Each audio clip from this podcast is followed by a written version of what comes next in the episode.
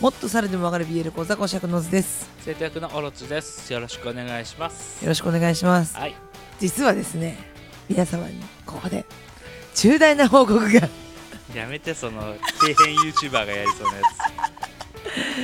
ややめてよ底辺 YouTuber だって頑張ってるんだつ大よ体重要なお知らせは重要じこゃないの一握りにピラミッド一の番頂嫌いな点んにだなよ重る要なお知らせって言って重要じゃない話するや レペゼン地球 かよってねつ毎回踊らされるやつも嫌いだけどあーまあなえっとね、まあ、はい全然重要じゃないんですけど、重要じゃないです まあでも嬉しいニュースなんでねそううだねちらにとってはね、はいはいえっとね2月のね末ぐらいにね我が家にね新しいねはい家族が来るんです よ今のところねまあオカメインコのもっちゃんがいて、ハリネうズミちの相棒のがピースがいてはい紹介はしたことはあるんだけれど、はいはいはい今度は何だいでもね本物はねにゃってだけ ど猫です ね猫です猫ちゃん来るんですよ保護猫ちゃんをね、はい生きとることになってそうなんですよはい虚勢手術をねそしうなくちゃいけないっていうのがあって、はい保護猫の関係でそうそうそうそちょっとねやっぱ全身麻酔を使うものだからううん、ね数パーセントとはいえないこともないはい事故もあったりして、うん、どうかなっていうところもあったのでまあ言わないでいたんですけれども手術も無事終わったっていうことではいある程度来るであろう日程がこう決まってきたのでそうなんです発表をよさせていただいたと嬉しいんですよ多分だから3月の頭ぐらいにはもう家にいるんだよねそうだね、うん一応ね2週間トライアルっていうかこのね、うんあの準備期間というかはいあってで2週間後正式にあのうちの子問にる題となければ、うんなるっていう感じなんですけどはい面白い顔してるか らね面キャ白ラいちょっと紹介したいなと思って ますキャラが濃いんだよ なてか変わり者なんだよね多変わ分り者ですね相当変わり者またぜひねちょっとね、うん詳しく紹介したいなってはい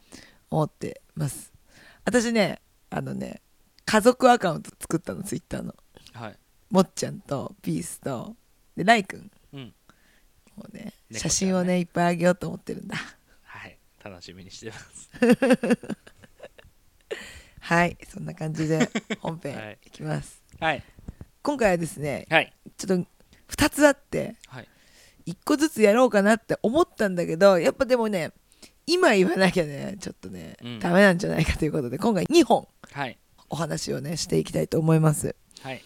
え1本目がですねどっちからいこうかなでもこれあれかな最初に約束のネバーランドからちょっと喋ろうかなあはいあのね多分あのもう一本の方はねちょっとテンションがねちょっと上がっちゃうんではいテンションが上がらない方の話をしようとあそうそうそう最初にちょっとテンション上がんない方から喋って最後テンション上がる方で喋ろうと思ってあなるほねどおオッケーわかりました 了解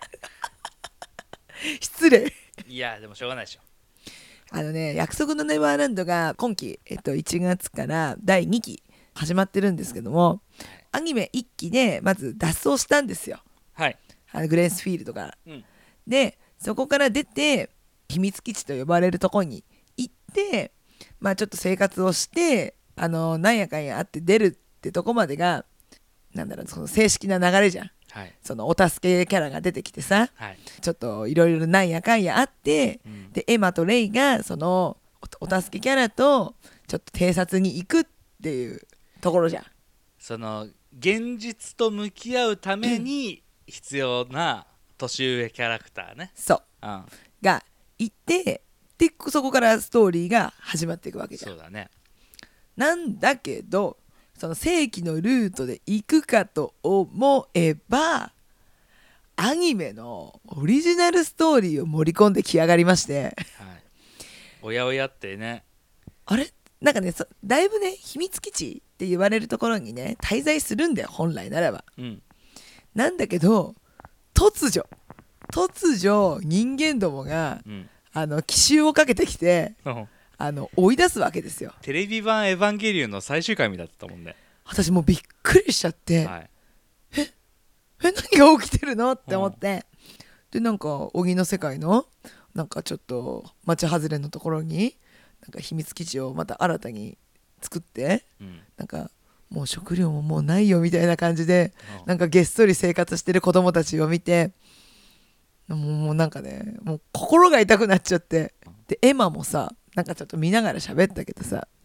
エマは辛い状況でもまあ自分たちの考えたその作戦というかさ考えを貫き通すじゃん。絶対に曲げないねもう大丈夫だってみんな信じてほしいもう自分も信じて周りも信じてうんとにかく頑張ろうみたいなそうだよだから周りのキャラクターはついてくるしだから読者はエマが嫌 いなんだよつらエマが嫌われてる理由はそこじゃん、そうだねうん、そのそのわがまま、そうだね絶対に我を通すそうでもアンは他の人に出してもらうっていうさそんな まあレイとかねノーマンとかいたからねでもそれがエマじゃんそうでもそこが彼女のリーダーシップというそうそうかそうカリスマというかエマについていきたくなるそうっていうので貫き通してたじゃんそれはレイにもノーマンにもできないことだからねそう策は練れるけどやっぱその心配その考えられる分いろんな視野が広いからうんでもこうなっちゃうんじゃないかっていうのを最後の一押しのエマなんだよねそそうだねれでもう行こうってなるわけじゃんそれで一期は脱出ができたわけだからねそうなのに2期鬼の町の町外れでさ細々と生活しててさみんなが寝てる時にさ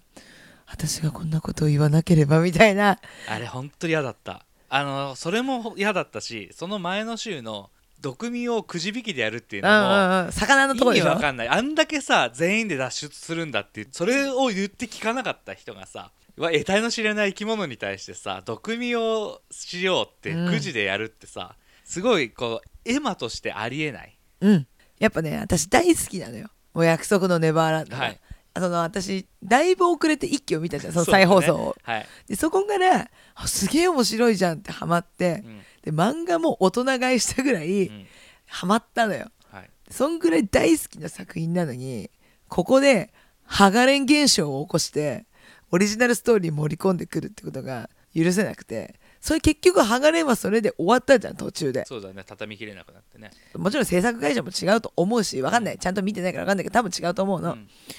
なのにここでまたいおりをして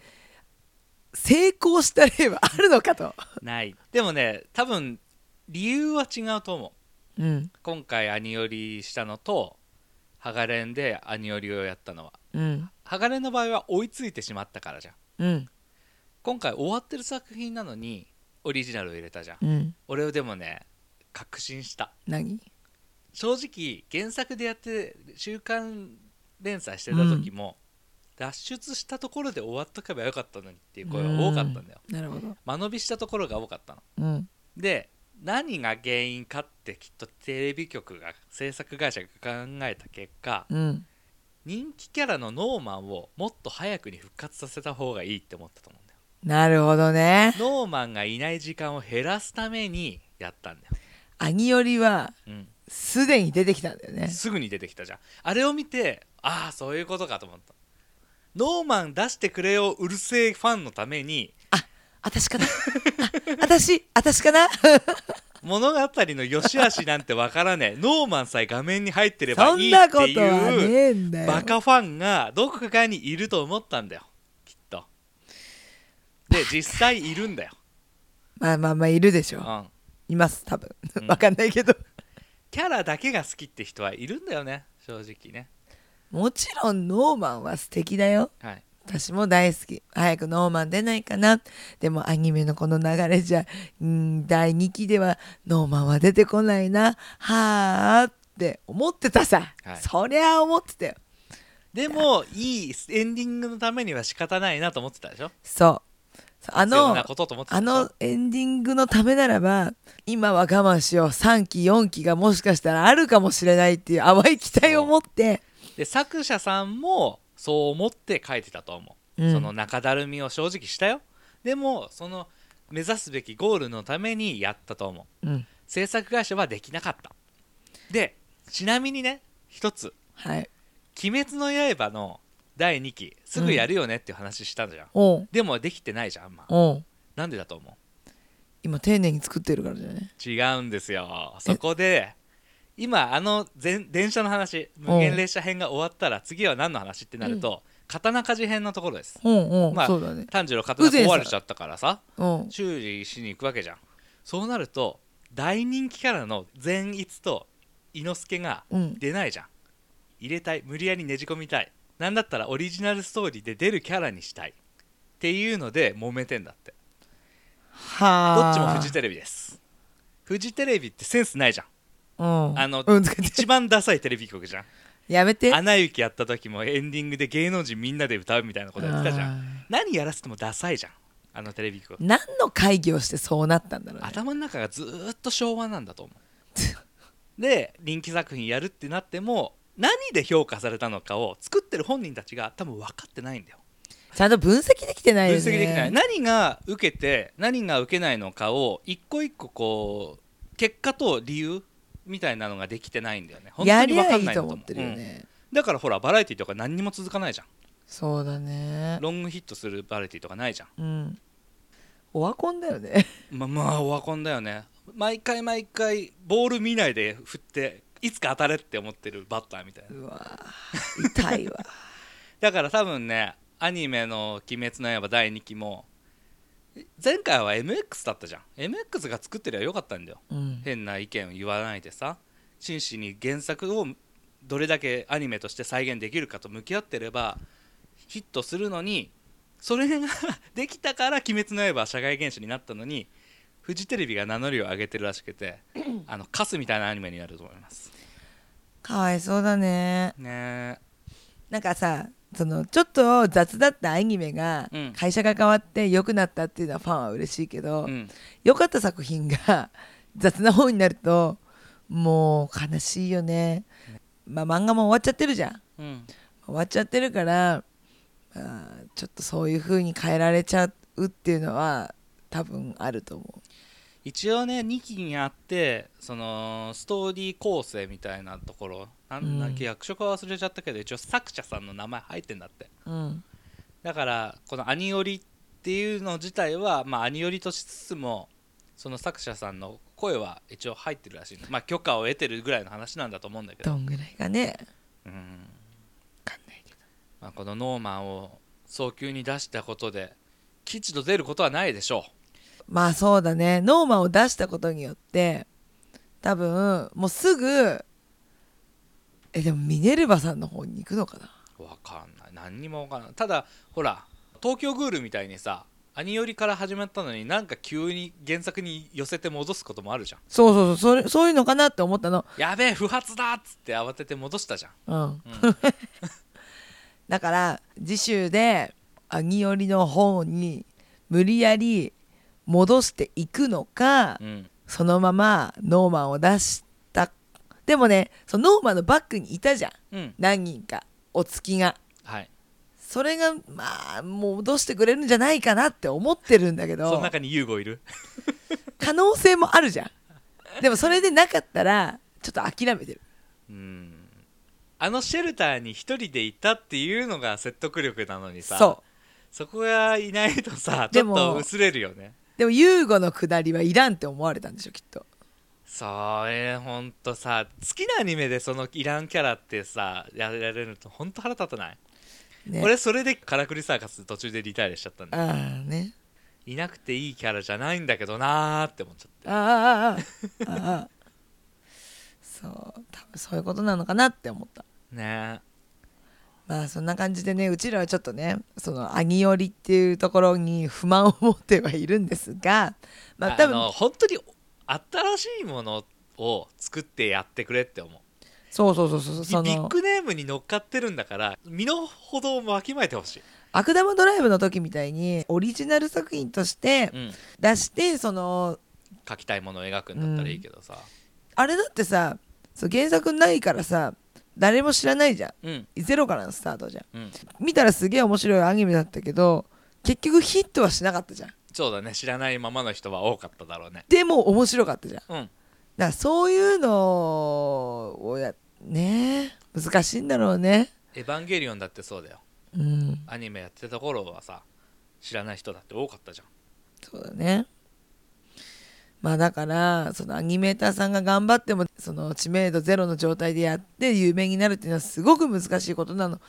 かもしれないけど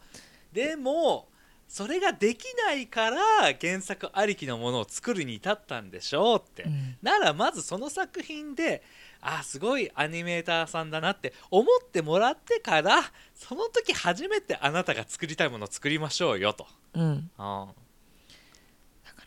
ちょっと今後役ネバを見るは見るけどちょっとねあ のまあ良かったって思うのか、まあとりあえず期待するのはやめたって感じじゃない、うん、そううん、ちょっとまあ見続けますけどね好きだからノーマンには会いたいからフジテレビマジマジしょんぼりだわそんな感じですわはいはいだから皆さんもちょっとね見てる方がいたらねまたちょっと感想をま聞あかせてくださいほとんど賛否の3は聞かないけどね今の時点で、まあねうん、やっぱさストーリーが変わるのは、うんある程度仕方ないこともあると思うんだよわかるよ尺とかそういうのがあるから、うんただストーリーの改変はともかくキャラの改変をするともう違う作品だよねそうだねあの後悔する描写を絵までやってしまった時点でもう多分あのアニメ制作会社のトップにいる人に物語を良くする力は絶対にないと思うあれがレイだったらまだわかったそうレレイイだったはり言うと思ギルダだったりそういう人たちが落ち込んでるっていう状態う、でもそこにエマがうん、ちゃんと元気づけるというか、うんちゃんと前向きな言葉をかけるのが本来だったと思うんだそようだね。ねこのキャラならどうするかこのキャラならどうするかは兄寄りをやるなら本当に必要最低限のことなのに、そこが理解できてないんだったら物作って世に発表する資格がない、うん、ちょっとね残念でしたねうん、辛口かもしれませんがうちらの意見はそんな感じだね。はいうん、怒りです怒り ねそんなに俺約束のネバーランド好きなわけじゃないのに何なんだよお前 私は好きではいそんな感じですはいでもう一個なんですけど俺はね面白いですよ もうこ一っち個は面白いは俺ら怒ってないよ怒ってない怒ってないもうね続きが気になって気になってしょうがないあともう一個ですね、えっと、卓球の王将、はいえっとたった一つの願い卓球の書は一期のサブ隊ねフェイクモーションでいいんじゃんあすいませんフェイクモーションたった一つの願いですもう卓球の王将がね出ちゃうんですよ卓球の書は前期ですねあそうですかフ球をェイクモーションたった一つの願い卓球の王将もにあの2話にしてダイジェストでやって新しいスタイルだよねおかしいよね2期が始まったよし1話見るぞってなったら1話んあれ再放送あれでもまあ話の流れが早いから違うなじゃあ次の週からかなって言ってみたら1話終わんないじゃんまあその1期の分が終わそらなのかったね最終ね最終決戦のところでさ止まってさで第2話になってさ最終決戦のとこやってさあれあれあれあれあれあれたった一つの願いとはって思って でも CM のとこではマザーの腕を折られるシーンだけうん、まがあ何回腕折られたか分か んねえよあーって、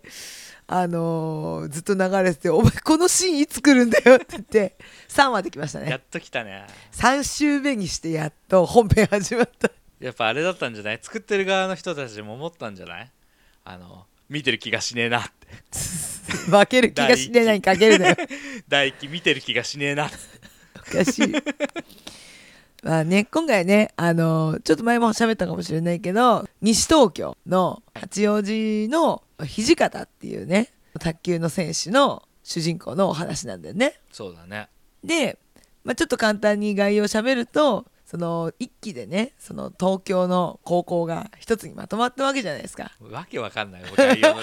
一つにまとまったってなんだよまあ、いろいろ決戦をあのやってって 何からスタートで一つにまとまったんだエビ校って主人公サイドの高校が、はいその1位のとこと戦って勝 って薩川ねサツカとねでまあちょっとみんなで、あのー一つになろうぜってなって西東京も合わさって3校まとまって、もう東京は平和になったわけじゃないですか。そうだ はい平和東京になはった平和にな ったもうこの概要がおかしい卓球なの卓に 球部の話じゃないの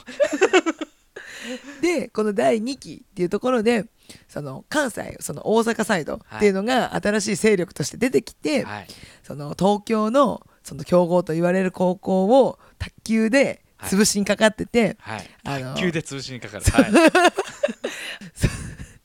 まあ、結局ねその一期でやってた高校同士の戦いみたいにそう傘下に置きたい はい、東京を征服したいなるほど、ってはいいうチームがあって、でその最初で八王子は敗れてはい、そのマザーマザー八王子の部長の腕が折られたんですよね。卓球のラケットをね持ってね腕をふんって、まあ、卓球のラケットなんて本当一番の武器だから最低ですよね本最当低でにすよ一番攻撃力があるからで副部長のね土方さんがそれでやっぱ怒って東京連合軍っていうのをそのエビ校にみんなねそのまだ負けてない人たちとか元気な人を集めて、はい大阪に挑もうって言って、はい今頑張ってるとこなんですけどもまさかのそしたらエビ校1年生しかいないっていうねあの主人公のね主人公サイドの2人一期の中でこの負けで数えられるタイプのそう2人ががいきなり行方不明って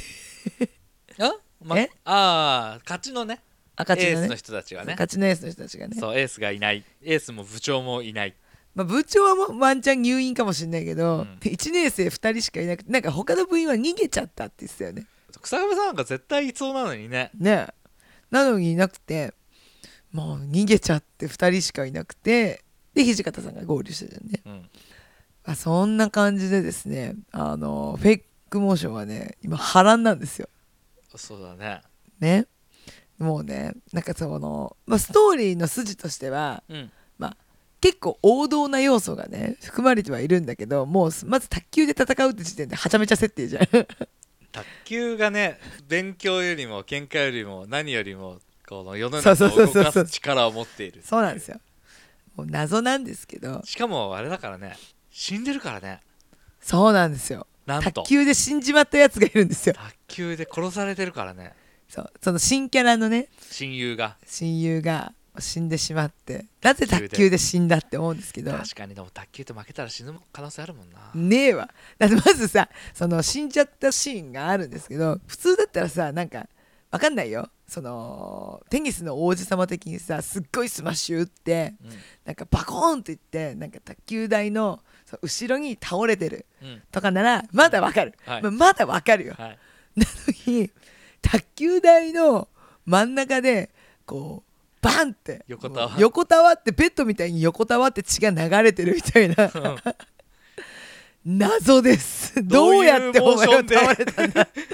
吹っ飛んだら一回上に上がって落ちなきゃそうはならないだって仰向け なんだもんそうだねだって背中からボンっていってた分かんないすごいスマッシュで吹っ飛ばされて地球一周して卓球のタイムに乗ったのかもし れないもうマジで謎ですよそれでうわーって言われてもうえーってしかならない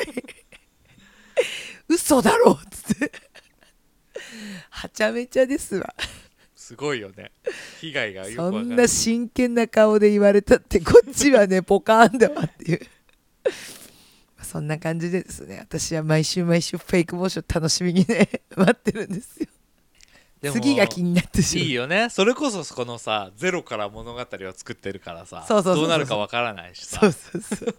おかしいってあの時の倒れ方は卓球の台の上に乗ってなかったはずみたいなのもないわけじゃんそうそうそうそうでもさあのー今5話最新4話まあ実質には終わったところだけどなんだけどさ、うそう3話の時は卓球のその真ん中で横たわってたけどはい4話の時はさ壁にもたれかかってなかったなってたあれ謎じゃないいや下ろしたんじゃない下ろ したそのままってわけにもいかなでいしもさあの横たわったところをさ敵その殺しちゃった方の高校がさザッザッってさ一列に並んでた部員たちが一歩下がってさその死体を見せるじゃん今回の助っ人に。うんということは下ろしたのは誰だよって思わない助っ人が卓球台から下ろしたのであれば、うん多分近くにいると思うんだよ。はい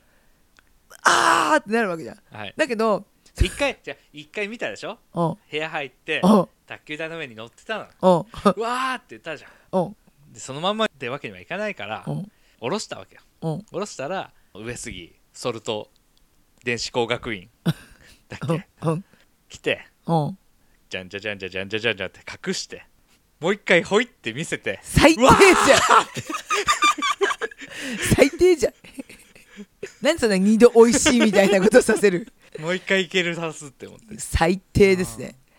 もう高校生の所業じゃない考えられない考ねえられないなソルトってあれでしょ上杉謙信で先に塩をくれたからソルトでしょダサいんだよすごいよねいちいち名前がダサいのもいい、天下布武とねうん、ソルトともう一個ちょっと分かんないけどもうダサいんだよなでも今回のその敵校は戦国時代のそうだね登場人物がメインなんだよね前回は維新だったからねそうそうそうそうそう、なの幕末かそうそうそう名前もちょっとダサかったりするわけなんですけどでもそこもいいんだよその仮面ライダー方式 ちょっとダサいぐらいがあの馴染んでくっていうそうだね外務みたいなさ まあいろんな意味でねちょっと面白い作品なのでね皆さん今からぜひね Hulu でね多分 やってるから、そうだうよねんそうあのね地域によって見れない人はいいからそうねそうそうそう、んぜひね Hulu とかでね見ていただけるとねあのマジでおしあのねいろんな2.5次元俳優さん出てるしそのそれこそねソルト電子工学院うんはね染谷さんが出てるんですよは染谷さんってねあのレンレンさんの推しなんですけど いはいあのねマジで顔が綺麗うん綺麗なのよでねちなみにねなんだっけなプリキュアのね男の子のプリキュアが出てきたって言って一回ねツイッターバズったんですけど、うんそれの声優さんです声優もやったのよへそう初の男の子プリキュアが出たって言ってバズったのえあったねなんかねそうそうそれ染谷さんなのよそうだったなそうそうそう声優なんだそれが多分声優デビューだったんだよ、あね、そういうことなんだ声優じゃない人に話したんだね俳優なの2.5次元俳優なのはいねそんな感じでなんかやっぱねラインナップがね2期になってねそのお金がねちょっと儲かったのかねちょっと豪華になった 楽曲提供がすごいもんねそうそうそうそうびっそくうりしちゃった布袋寅泰 ってマフマフからの布袋寅泰いやまふまふさんだってすごいんだすよごいはすごいけどさもう桁が3つぐらい違うじゃん、そうだねうん、なのでね界隈で有名とさ国規模じゃんそうそうそうあのねまず曲もあのね高校ごとにねテーマソングがあったりとかするんだけど、うんこの曲も案外いいんだようん私はマジで八王子推しなんだけど、はい、ちょっと今回の2期の方の曲もそのホテさんも出てたりとかして楽しみだから、そういうところにもぜひね着目してねあの聞いてもらえればいいかなと思うのでぜひね見ていただければと思います楽曲の力の入れようはもうほんとヒップ前に引けを取らないからね、そうなんですよ、うん、まあ、そこが命なとこもあるじゃん、そうきだねっとうんうん相変わらず薩川のマネージャーがそのエビダンでの立ち位置を知らねえからさマジ二言ぐらいしか喋ってないなんでんこんなにセリフもないのに真ん中に立ってんだって思う時あるでもね彼はね大事な仕事がある部長にその持ってる本、本ってさあのマネージャーだからさなんかデータなのかなって思ったじゃん、なのに試合になったらその本を開いたら部長のラケットが出てくるっていうまさかの「ショーシャンク方式」だったからね びっくりした大事な役目があるから 部長の大事なラケットをあのマネージャーの分厚い本には入ってるからラケットケースだったっていうデータぐら い用意しとけよ何にもセリフないもんね二言二言本当にマジで面白かったでもあれネタじゃんあれなんだよねフェイクモーションの歌の時は薩川を代表みたいな感じで出てるんだよねクソ下手なんだって演技がきっ演と技がダメなんだろうねでもエビダンではこう顔役なんだろうねそうなんですよ不思議ですけどねまあ可愛がられているのでしょうこの辺はちょっと俺らそのフェイクモーションしか見てないからそうなん感でじする違和感そうです ね面白かったちょっとねまたぜひ見てくださいって感じでそうだ、ね今回の話はいいかなはいいいと思いますはいあのねぜひまた感想等メールとかでねツイッターでもいいのでまた書いていただけるととっても喜びますはいはいよろしくお願いしますよろしくお願まいいたしたねメールああのいただいている方がいるのでね、うんあのちょっと取り上げてはいお話できたらいいなって思ってるので、はいよろしくお願いしますよろしくお願いしますはいはい、では聞いてくださってありがとうございました。ありがとうございました